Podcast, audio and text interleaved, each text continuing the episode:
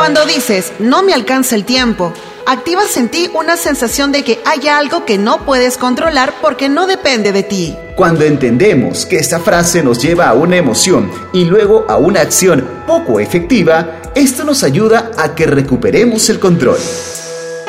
Respira profundo y ten una cita contigo mismo y pregúntate, ¿qué puedo hacer diferente? ¿Qué es lo más importante para mí? ¿Que sí depende de mí? Elige palabras que te motiven y fortalezcan tu salud mental. Salud emocional es sinónimo de armonía. Date un tiempo y analiza cómo están las áreas de tu vida laboral, familiar y social. Y si en alguna de estas áreas no te sientes tan satisfecho, reconócelo y busca ayuda. No sigas en el mismo círculo vicioso. Detente y busca soluciones. Tú puedes. Nuestra manera de mirar es cómo configuramos el mundo. ¿Reconoces estas frases? Hoy no hice nada. Hoy todo me salió mal.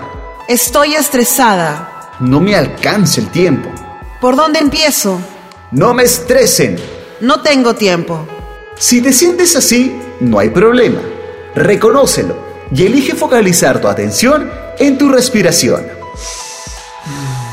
La respiración es el mejor antídoto para atender tus emociones y así gestionarlas de manera más efectiva. El lenguaje que utilizamos es poderoso y activa nuestras emociones. Evita decir no puedo con todo el trabajo. Elige haré mi mejor intento.